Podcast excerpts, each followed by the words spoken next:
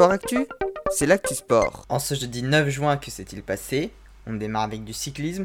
Quatrième étape du critérium du Dauphiné entre Tizy-les-Bourges et Chintré. Leader au général, Wood van Aert imposé devant deux Français, Benjamin Thomas de la Cofidis et Fabien Doubé de la Total Energy. Avec cette victoire, Wood van Aert conforte son avance au général puisqu'il a bénéficié de 10 secondes de bonification. Il possède désormais plus d'une minute d'avance sur Mattia Caneto, 1 minute 03 pour être précis, et il conforte également son maillot vert de meilleur sprinter. De son côté, Pierre Holland, qui porte le maillot à poids de meilleur grimpeur, l'a conservé. La mission sera de le garder ce week-end malgré les grosses étapes de montagne. En volée, début de la Ligue des Nations pour l'équipe de France masculine, une compétition qui a lieu au Canada.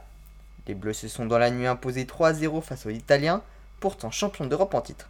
Prochain match dans la nuit qui arrive, cette fois-ci face à la Serbie, championne d'Europe en 2019. En basket, match 3 de la finale de la NBA, les Boston Celtics se sont imposés 116 à 100 face aux Golden State Warriors et mènent désormais la série 2 à 1.